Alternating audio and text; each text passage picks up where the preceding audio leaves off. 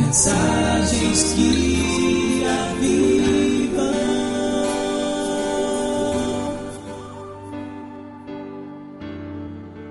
Shalom, boa noite. Hoje a voz vai dar para falar um pouquinho mais. Domingo foi difícil. Glória a Deus. Vamos abrir a Bíblia aí, livro de Esther.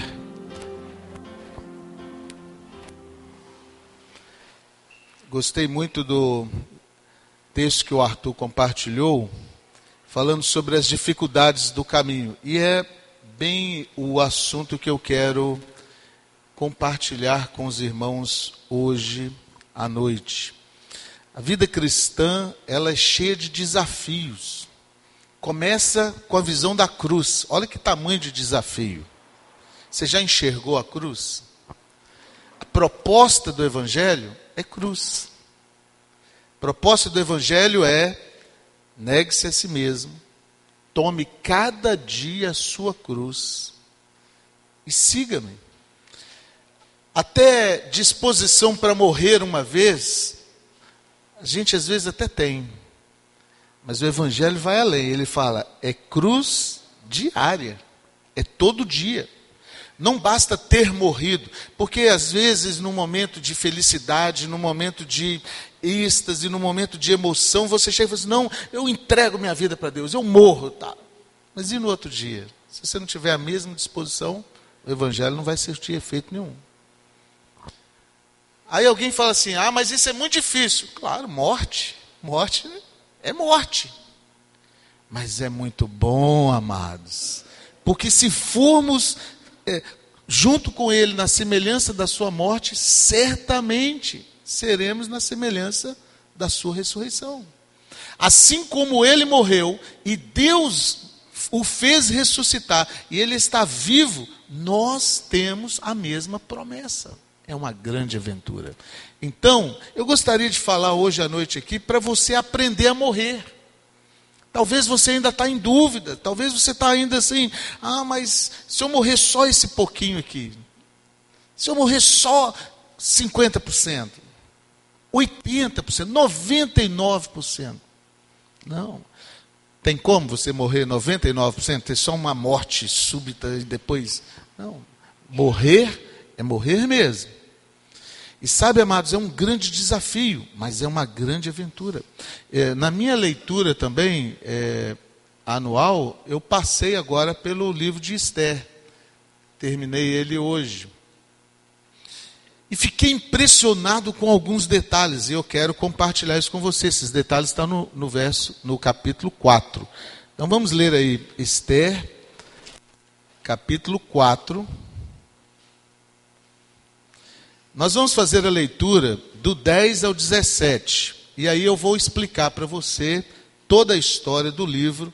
Se a gente fosse ler, gastaríamos todo o tempo. Né? Então vamos ler do, o capítulo 4, do 10 ao 17. E eu vou te contar o que estava acontecendo aqui na época de Esther.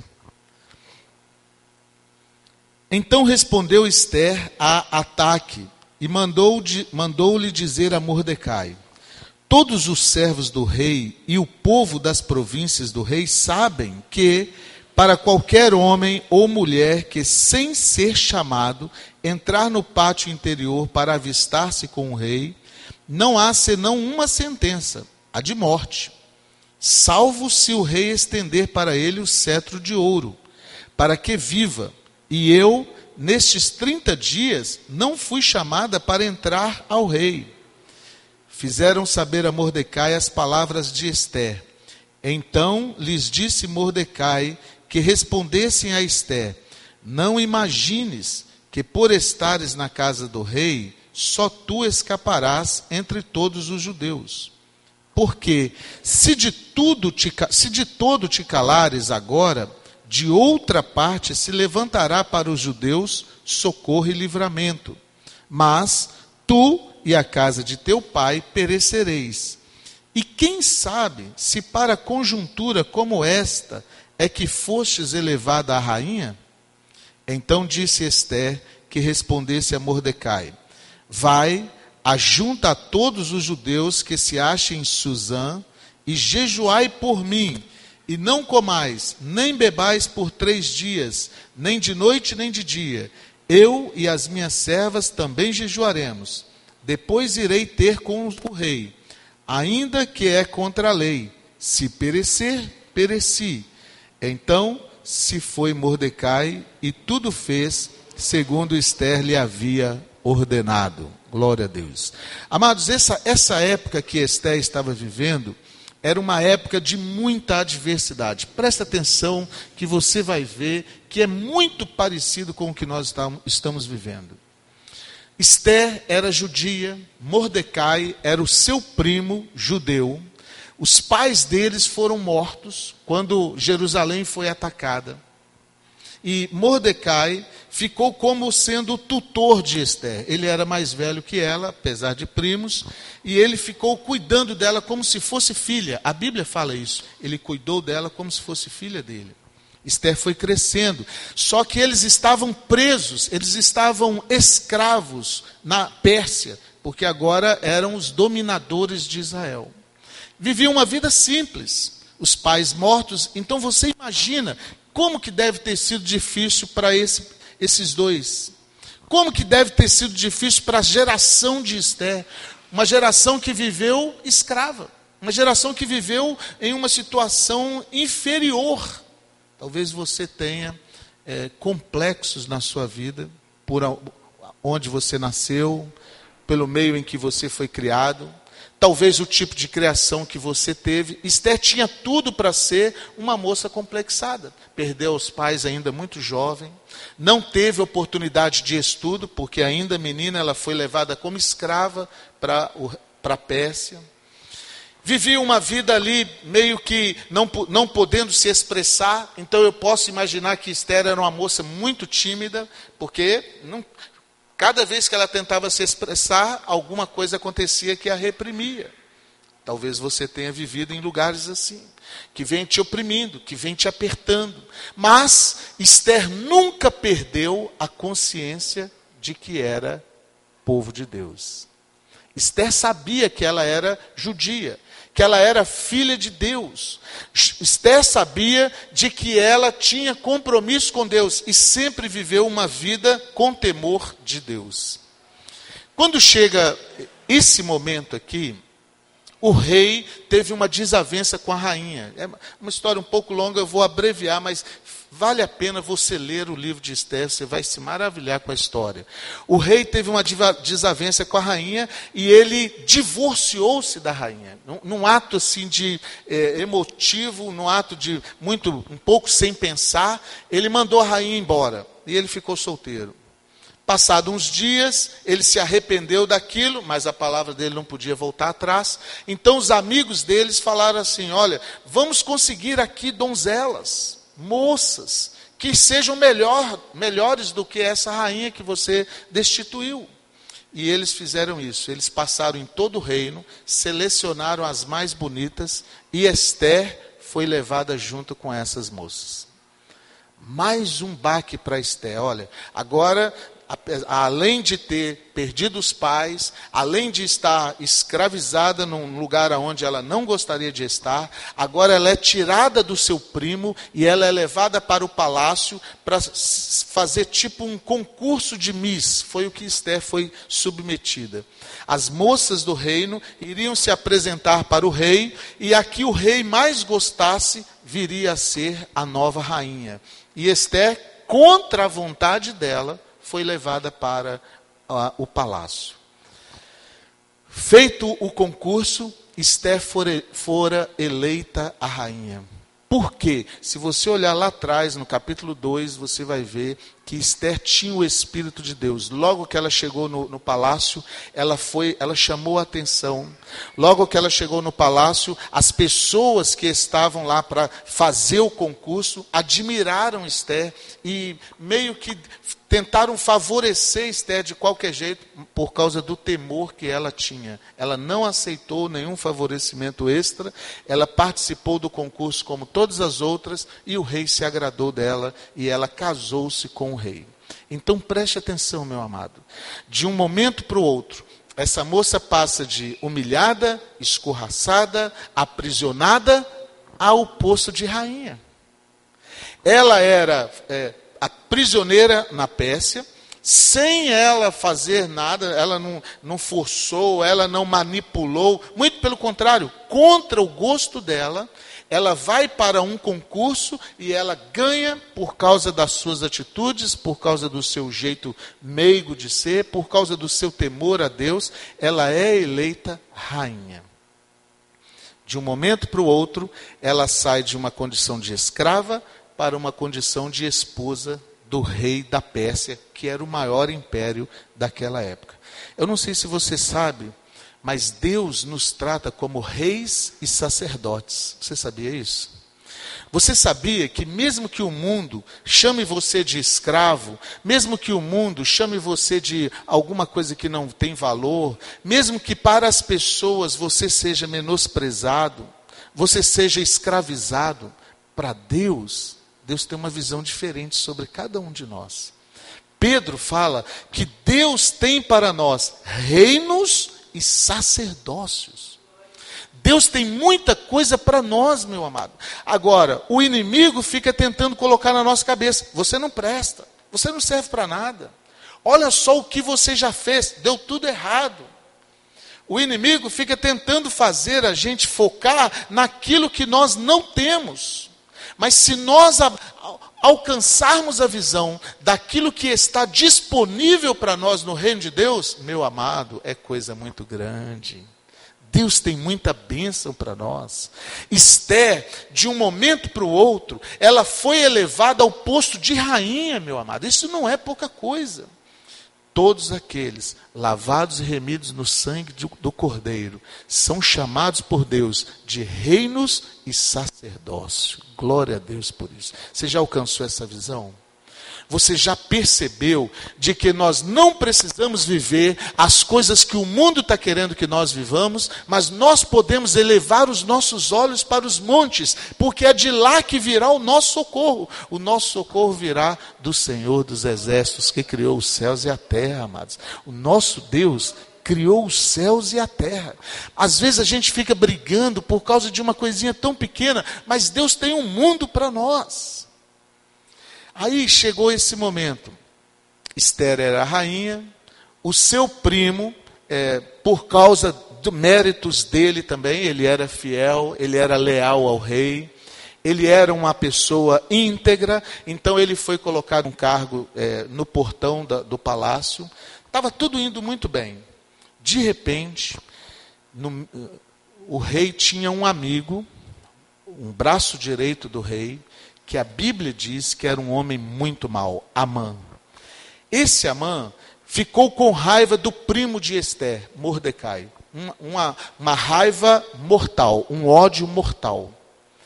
E Amã é, arquitetou um plano para exterminar não só Mordecai e a sua casa, mas toda a raça dos judeus. Aí dá para você ver o ódio que esse homem estava carregando no seu coração. Ele não se contentou em querer fazer o mal para Mordecai ou para a família de Mordecai. Ele pensou em matar toda a raça dos judeus, todo o povo judeu que estava na terra de Susan, na terra da Pérsia. E ele fez de um jeito que realmente não iria escapar nenhum judeu. Se você olhar aí, nesse mesmo capítulo aqui, a maracutaia que esse homem fez, ele colocou é, todo o seu dinheiro empenhado para matar os judeus. É, eu olhei mais ou menos o que fosse dinheiro de hoje, seria 23 milhões de libras esterlina. Eu não sei quanto que isso daria em reais, mas é muito dinheiro que esse homem empenhou para ele exterminar todos os judeus da Pérsia, inclusive Mordecai. Né? Na verdade, ele, o ódio dele era como Mordecai, mas ele queria exterminar todo o povo de Deus. O apóstolo diz assim: a nossa luta não é contra carne e sangue, não é contra carne e sangue que nós temos que lutar, amados. A nossa luta é contra os principados e potestades e dominadores do ar. De repente você tem alguma pessoa que tem ódio, que tem raiva, que fica querendo o seu mal, e você fica assim: por que, que essa pessoa está querendo exterminar? Por que, que essa pessoa está querendo o meu mal? Não é o meu mal. Não é contra pessoas que nós estamos lutando. Nós não precisamos guerrear contra pessoas em si. A nossa luta é contra o pecado, porque é o pecado que quer exterminar toda a raça do, dos filhos de Deus. O pecado quer destruir não é só a nossa vida, não. Ele quer destruir todos os filhos de Deus para envergonhar Deus. Amã não estava satisfeito em derrotar só Mardoqueu. A sua luta não é só sua luta. Eu já vi muito crente falando assim: ah, não, mas é, a tentação para mim é mais forte. Não é, não. Talvez você ache que a sua luta é mais difícil do que as dos outros, mas não é. Na verdade, todos nós sofremos iguais porque a nossa luta é contra o pecado, e é o pecado que quer nos mandar para fora de Deus. Então, Amã ficou tranquilo. Quando ele soube que o povo de Deus estava é, com a sentença de morte, ele manda falar para Esther, lá no, no palácio é, esse, esse texto que nós lemos é esse momento. É, Amã chega fora do palácio, ele não podia entrar no palácio onde estava a sua prima, mas ele manda esse rapaz aqui, que era um eunuco, que era um servo das, das rainhas, ele manda esse servo falar com a rainha para interceder junto ao rei a favor do povo judeu. Aqui eu quero chamar sua atenção para como nós devemos é, resolver problemas. Existem três tipos de, de pessoas quando chegam diante de desafios. Eu não tenho dúvida de que todos nós que estamos aqui já enxergamos o grande desafio que tem na nossa frente. Eu não tenho dúvida que todos os que estão aqui já ouviram suficiente para entender de que Deus tem um propósito para a sua vida. Nós não estamos aqui brincando. Eu não tenho dúvida de que todos que estamos aqui já vimos o tamanho da obra que Deus tem para nós realizarmos. São sete bilhões de pessoas que estão aí precisando de Jesus. Na sua família mesmo, pensa quantas pessoas ainda não ouviram de Jesus igual você ouviu. É ou não é um grande desafio? Quem é que vai trazer a luz de Deus para a casa dessas pessoas? No bairro onde você mora, quantas casas estão neste exato momento em densas trevas? Quem é que está sendo desafiado para entrar lá como um homem e uma mulher de Deus, como luz e como sal, para melhorar a situação daquela casa? Você. Isso é um desafio. Agora, não fica pensando que o seu inimigo também não sabe disso. É por isso que ele fica tentando fazer você focar nas coisas que não dão certo, para você tirar os olhos daquelas que dão certo. Não fica pensando que Satanás não sabe que se você tirar os olhos da cruz, você vai perder. É lógico que ele sabe. E ele fica todo o tempo chamando a sua atenção para você olhar outra coisa que não a cruz. Nós temos um grande desafio. Esther estava diante de um grande desafio. O primo dela mandou falar para ela assim: intercede diante do rei. Sabia, meu amado, que com a força do nosso braço, nós não vamos conseguir. Com a nossa capacidade intelectual, nós não vamos conseguir. Mas se nós intercedermos junto ao rei, o rei pode mudar muita situação. Se nós fizermos uma coisa, dobrarmos os nossos joelhos e falarmos ao rei, nós podemos mudar muita história. Nós só não faremos se nós não aceitarmos o desafio. Todas as pessoas do universo chegam nesse ponto aqui, diante do desafio. Agora, tem três formas de você encarar o desafio. A primeira forma está aqui, logo no verso 10 que nós lemos. Olha, vamos voltar lá à leitura do verso 10. Ó. Então respondeu Esther a ataque e mandou dizer-lhe a Mordecai. Logo que Esther ouviu de que é, o primo dela mandou ela falar com o rei, olha a primeira atitude dela, que é a atitude de muitos que estão diante desse desafio. Verso 11: Todos os servos do rei e o povo das províncias do rei sabem que para qualquer homem ou mulher que, sem ser chamado, entrar no pátio interior para avistar-se com o rei, há, e não há senão uma sentença, a de morte, salvo se o rei estender para ele o cetro de ouro, para que viva. E eu, nesses 30 dias, não fui chamadas para entrar ao rei. A primeira atitude que uma pessoa tem quando está diante de um grande desafio, e certamente você já foi ou vai ser tentada a ter a mesma atitude, é se acovardar. Ah, não, eu não posso. Ah, não, comigo não dá. Ah, eu sou muito limitado. A primeira atitude que uma pessoa tem, quando ela enxerga o desafio, nós temos um mundo para nós anunciarmos Jesus Cristo. Ah, não, mas eu não sei falar. Ah, eu não sou igual o irmão Arthur, que já tem experiência na Bíblia. Eu comigo não dá. Ah, eu não sou igual o Francisco, que de repente tem facilidade para fazer assim. Eu não sou igual o pastor, que já estudou teologia. E a gente começa a pensar nas nossas limitações. É ou não é verdade? Quando o primo de Esther falou para ela, intercede ao rei por nós, a primeira coisa que ela pensou foi assim: eu vou morrer. Se você tiver com medo de morrer, você vai negar o desafio. Se você estiver pensando naquilo que você vai perder, a primeira coisa que as pessoas pensam é naquilo que eu vou perder. Vou perder minha vida, vou perder minha juventude, vou perder minha alegria, vou perder meu dinheiro, vou perder minha empresa. Muitas pessoas chegaram até esse ponto aqui, junto com Jesus. Na hora que viram o desafio, voltaram atrás. Porque fica pensando, amados, fica fazendo contas. Muitas pessoas negam Jesus exatamente nesse ponto aqui que Esther está, porque ela se acovarda, ela fica pensando, ai, coitadinha de mim, eu não estou preparado. Ontem a irmã Júlia postou uma coisinha lá na, é, no grupo da igreja, bacana, não sei se vocês viram, né? Quando uma vela é usada para acender uma outra vela, o que, que ela perde? Nada, meu amado. Que sai dela? O que que, qual é o prejuízo que tem isso? Mas tem muita vela que fica assim, ah, não, não vou não, porque eu estou arriscado a eu apagar também, ah, eu, tô, eu posso correr o risco de... Aí começa a fazer um monte de conjecturações. Tem muitas pessoas que chegam para Jesus provam que Jesus é bom, mas na hora de serem usadas para a glória de Deus, ficam com medo. Jesus nos advertiu: quem colocar a mão no arado e olhar para trás não é digno de mim. Meu amado, nós estamos diante de um grande desafio. Os campos estão brancos para a colheita.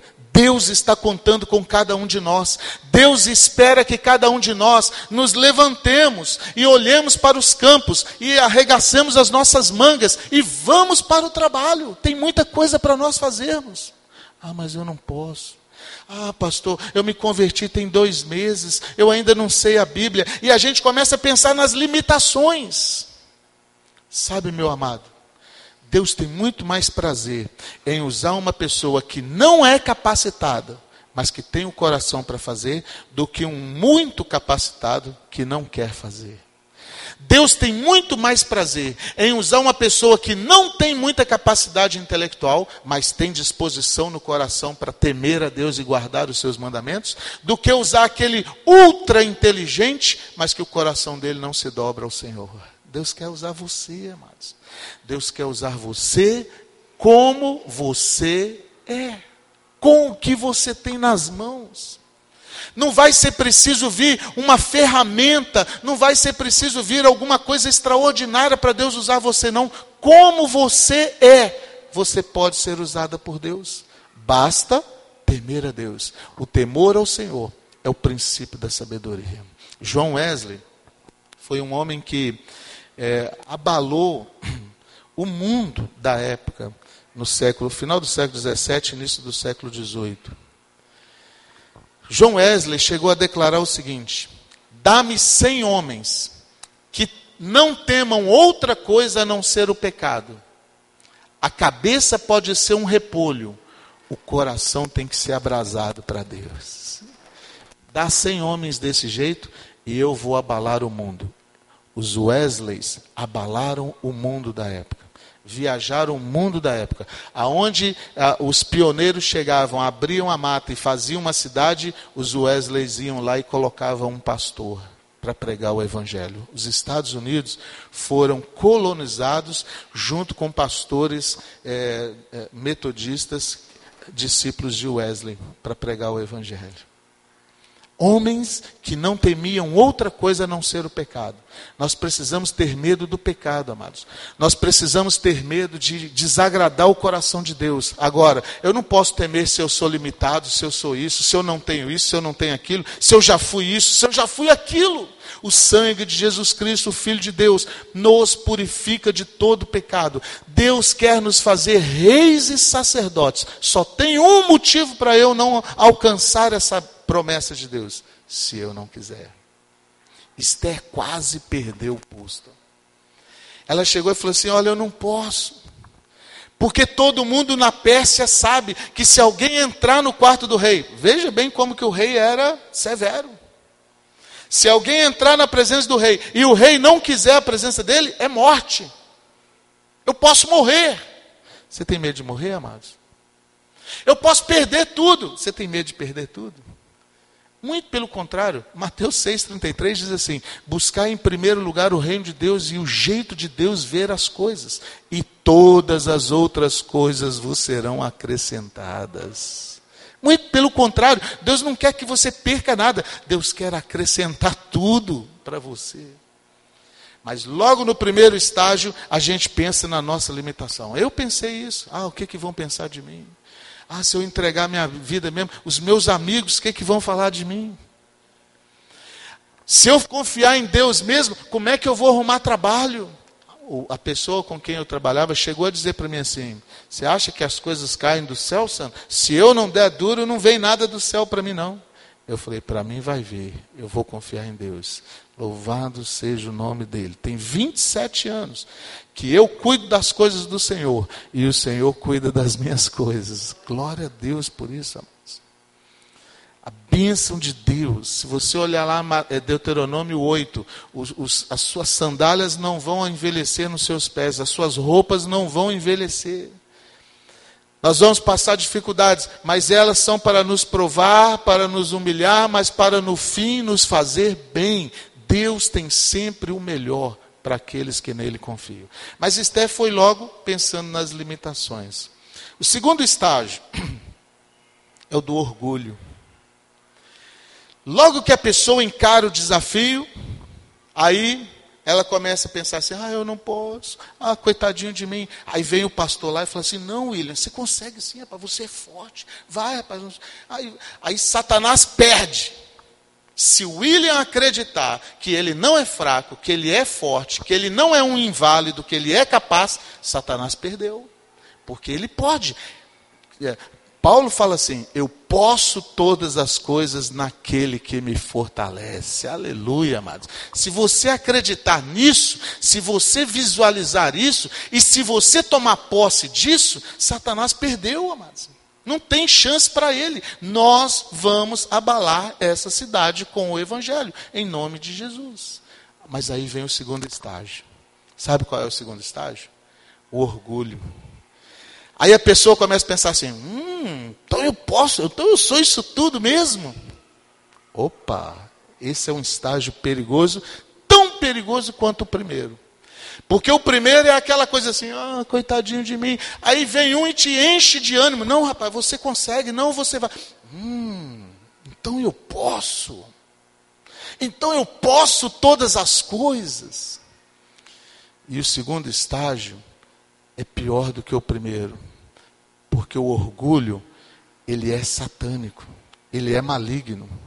E o orgulho é quando a pessoa começa a olhar para o outro e achar que ela é superior.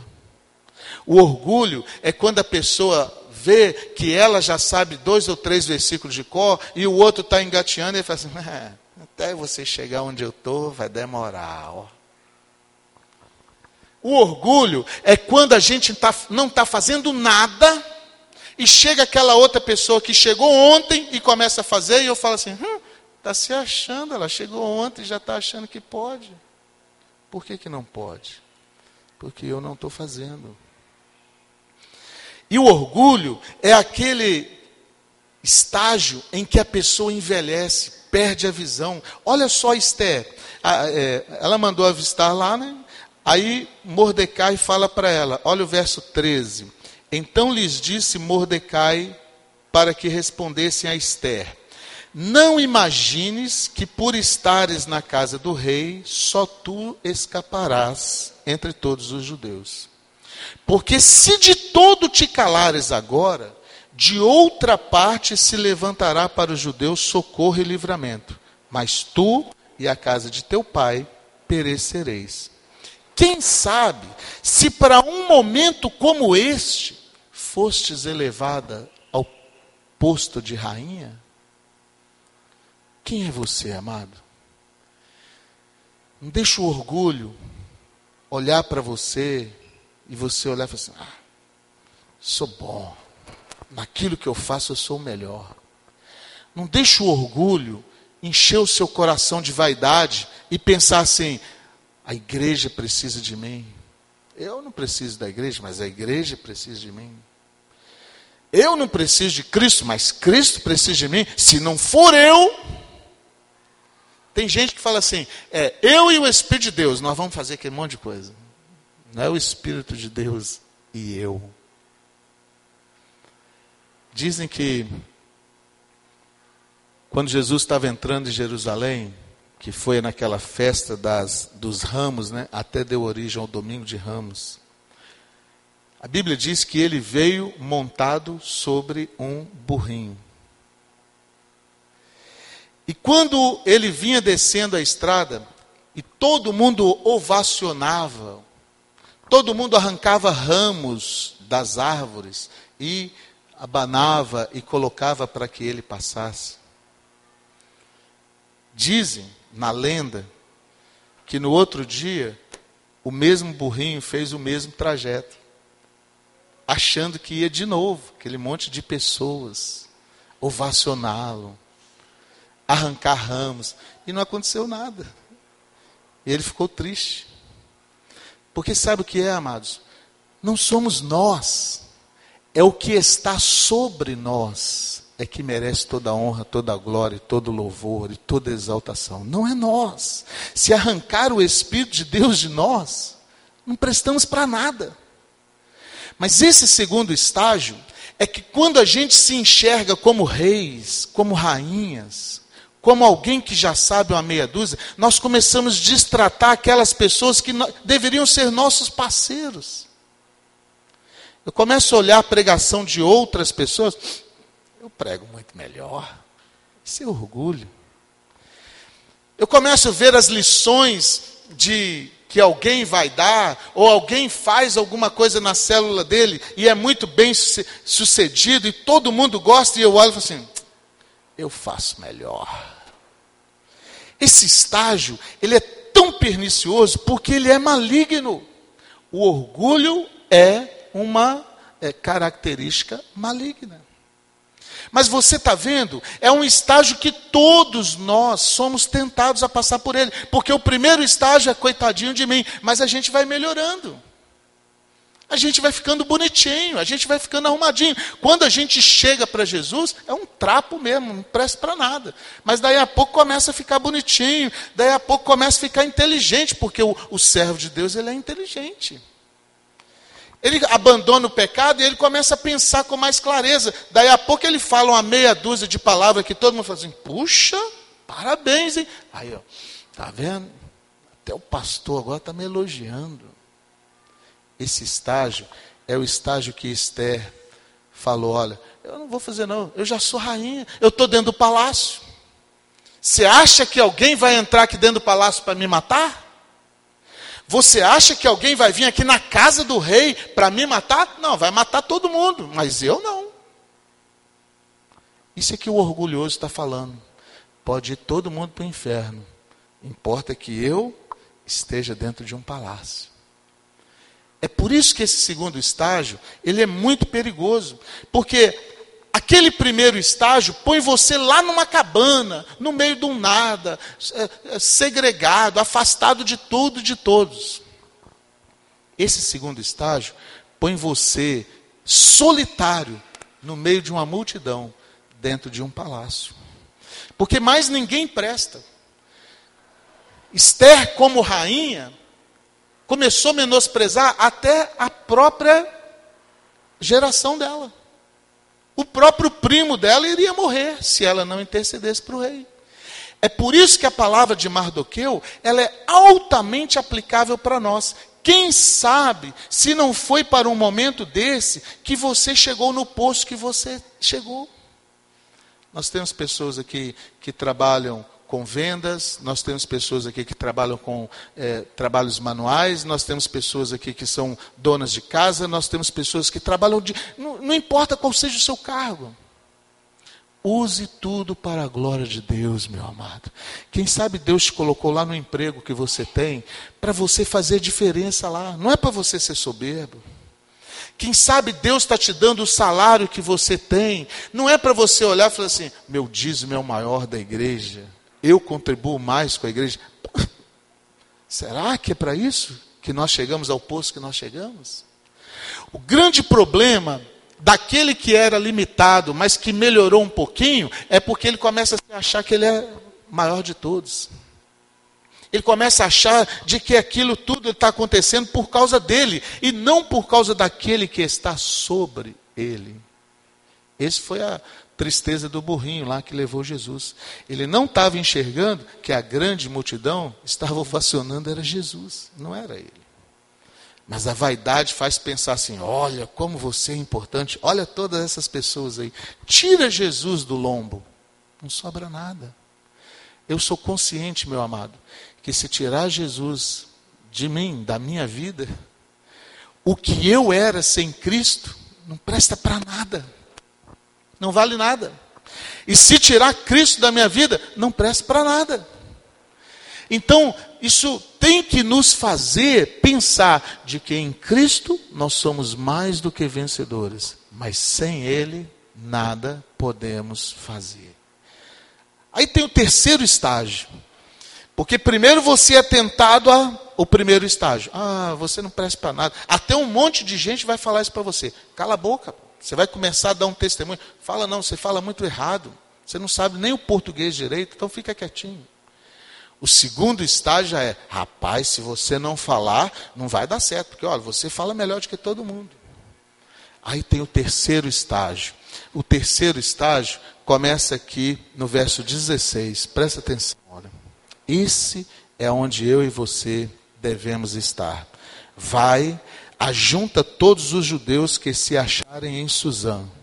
Jejuai por mim, e não comais nem bebais por três dias, nem de dia nem de noite. Eu e as minhas servas também jejuaremos.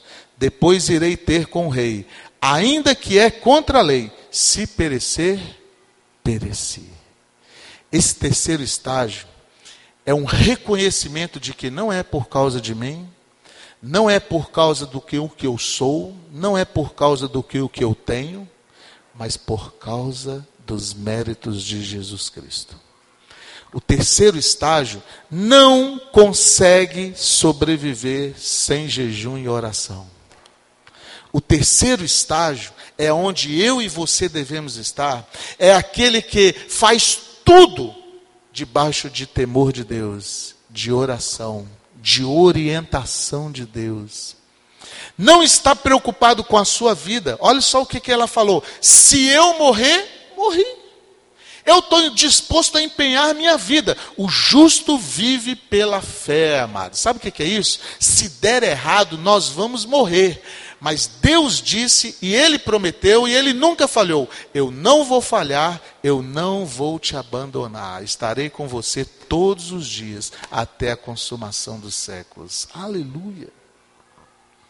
O terceiro estágio é um estágio que a pessoa encontra-se totalmente dependente de Deus. Olha, vocês vão lá, mas jejuem por mim e pela aquilo, aquilo que eu vou fazer por três dias e eu vou falar com o rei. E Deus vai me dar a vitória. E Deus deu a vitória a Esther. Não é pelo cargo, por, o cargo que ela tinha, não é porque ela era rainha. Não é porque ela era bonitinha, não é porque o rei gostava dela, nada disso importa. Jejuai por mim. Esse terceiro estágio é totalmente dependente de Deus. Você já se encontra nele? Você já entregou sua vida a esse ponto aqui, olha, de viver totalmente dependente para Deus? Ou o orgulho ainda está tomando conta do seu coração? Você olha pessoas assim e fala, ah, coitadinho desse aí. Para chegar onde eu estou, falta muito. Ou você ainda está naquele primeiro estágio, ah, coitadinho de mim, eu não posso ir no evangelismo, não, porque eu não sei nem falar de Jesus, eles vão me fazer pergunta e eu não. Aprenda a orar, meu amado. Aprenda a jejuar. Aprenda a procurar na palavra de Deus a sabedoria. O temor do Senhor é o princípio da sabedoria. Jesus, com 12 anos, foi ao templo para é, fazer uma, um teste que todo judeu fazia. Lá chegando, aos 12 anos, ele foi sabatinado pelos mestres da época. E os mestres ficaram boquiabertos perguntando: quem é esse menino? Quem ensinou esse menino? Que ele está sabendo mais do que nós. Mas não é porque ele era melhor, não é porque ele era o Deus, não era por nada disso. É porque ele temia Deus e vivia uma vida embaixo de oração. Você quer ser bem sucedido? Você quer vencer o grande desafio que está aí à nossa frente? Então aprenda a orar. Aprenda a depender de Deus. Consiga parceiros. Olha só, Esther também não foi sozinha, não. Tem um monte de homens aí tentando levar a vida com Deus sozinho. Não vai conseguir. Esté podia falar assim: ó, então tudo bem, mas me dá três dias que eu vou orar, eu vou conversar com Deus e eu vou resolver essa parada aí. Não. Esté falou assim: olha, junta todo o povo de Deus. O homem de Deus não anda sozinho, não. Se está andando sozinho, tem algum problema. Se está se isolando, tem algum problema. Se está. Porque essa é a condição do que se acha. Eu não preciso de ninguém. O que, que o Arthur pode me ajudar? É melhor nem eu conversar com ele, senão eu vou preocupar ele. É melhor eu não, nem pedir a ele que ore por mim, porque senão ele vai ficar pensando coisas que ele não precisa pensar. O que, que eu estou falando? Eu sou melhor que o Arthur. Esther fez diferente. Esther falou assim: olha, chama o meu primo e manda ele chamar todo o povo de Israel, para que a gente ore por três dias. Deus vai virar esse cativeiro. Aleluia, mas o homem de Deus não anda sozinho. O homem de Deus não tem medo de compartilhar suas fraquezas. Esther estava nesse momento confessando suas fraquezas. Não é coitadinha de mim, mas é reconhecimento de que eu sou limitado. Que eu não sou o super-homem, eu não sou o super-crente, eu não sou o todo-poderoso. Ninguém faz nada sozinho, meu amado a força de todos nós é muito maior do que a soma da força de cada um. Se eu valho 10, o Arthur vale 10, nós dois valemos 30 juntos. Entende isso? A minha força é 10, a força dele é 10. Eu e ele juntos nós valemos 30, porque a força de nós todos juntos é maior do que a soma da força de cada um. Juntos nós podemos muito mais. Agora, quando a pessoa pensa assim, não, então vocês podem voltar para lá que eu vou conversar com Deus e vai resolver. Uh -uh, vai dar errado. O homem de Deus, a mulher de Deus, ela reconhece. É por isso que Esther falou assim: olha, vai lá, ajunta todos os judeus que se acham em Susan. Apregou um jejum para todo mundo. E eu vou falar com o rei. Se eu morrer, eu morri. Mas Deus não falha. Ele nunca falhou, ele nunca vai falhar. Vamos orar? Vamos ficar de pé. Vamos falar com Deus.